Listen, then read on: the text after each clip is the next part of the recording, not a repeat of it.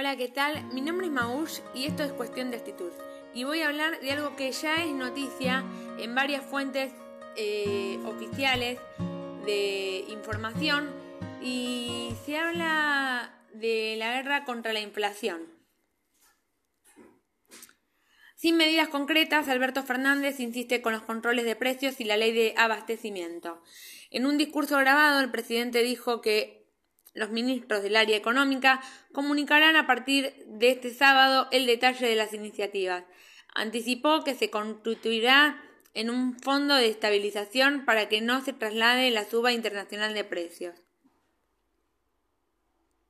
Finalmente, el discurso de Alberto Fernández, en el que prometía comenzar la guerra contra la inflación, no tuvo medidas concretas para impulsar la baja de los precios.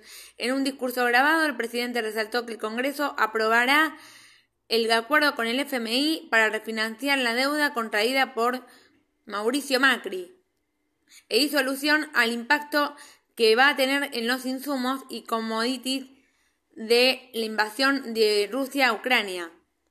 A raíz de esto, hizo hincapié en las consecuencias que podía tener el aumento del trigo. Haría que aumenten los costos de producción del pan, de los fideos, de la harina de millones argentinos y argentinas consumen. Y no se trata de aumentos que lamentablemente padecemos debido al desorden macroeconómico que nos tocó afrontar, sino de un impacto que golpearía aún más los hogares con subas inusitadas en la canasta básica.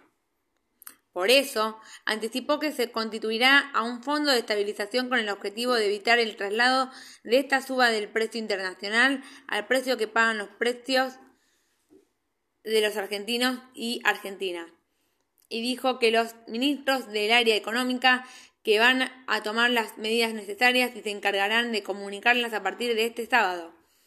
He decidido que el gabinete económico se concentre desde este momento en implementar todas las medidas necesarias para enfrentar la inflación, en particular la que vemos en los alimentos. He dado indicaciones a mis ministros y mis ministras para que construyan acuerdos con los diferentes sectores pero que no duden en aplicar todas las herramientas del Estado para fijar y hacer cumplir las medidas necesarias. Ellos y ellas serán los encargados de mantenerlos informados diariamente sobre las medidas que se irán implementando de este mismo momento, expresó el mandatario. Además, tal como anticipó a Infobae, ratificó que convocará desde este lunes a representantes de los sectores productivos, empresarios, trabajadores formales y de la economía popular, representantes del campo y del comercio, la pequeña y mediana empresa y la sociedad civil. Sobre el final, amenazó con medidas unilaterales desde el Estado en caso de no llegar a un entendimiento con todos los sectores involucrados. No vamos a dejar de controlar y fiscalizar precios, aplicar la ley de abastecimiento si es necesario y utilizar todos los instrumentos con los que cuenta el Estado para cumplir con el objetivo de controlar los precios. Y agregó, nuestra batalla hoy es contra los especuladores, contra los codiciosos, contra quienes aún buscan en situaciones tan complejas sacar una renta extraordinaria, contra los agoreros de siempre, que intentarán instalar el sálvese quien pueda buscar culpables rápidos y respuestas sencillas, insistió. También dijo que no se cansará de repetirlo. Nadie se salva solo. Escuchará sus propuestas y preocupaciones y les transmitirá los caminos que estamos recorriendo. Es hora de que cada sector pueda pensar cuál es su contribución a este momento crucial del mundo y de la Argentina. También enumeró las metas que planea conseguir en estas medidas que se conocerán a partir del sábado. Vamos a consolidar nuestras reservas del Banco Central. Vamos a promover la inversión y la producción nacional.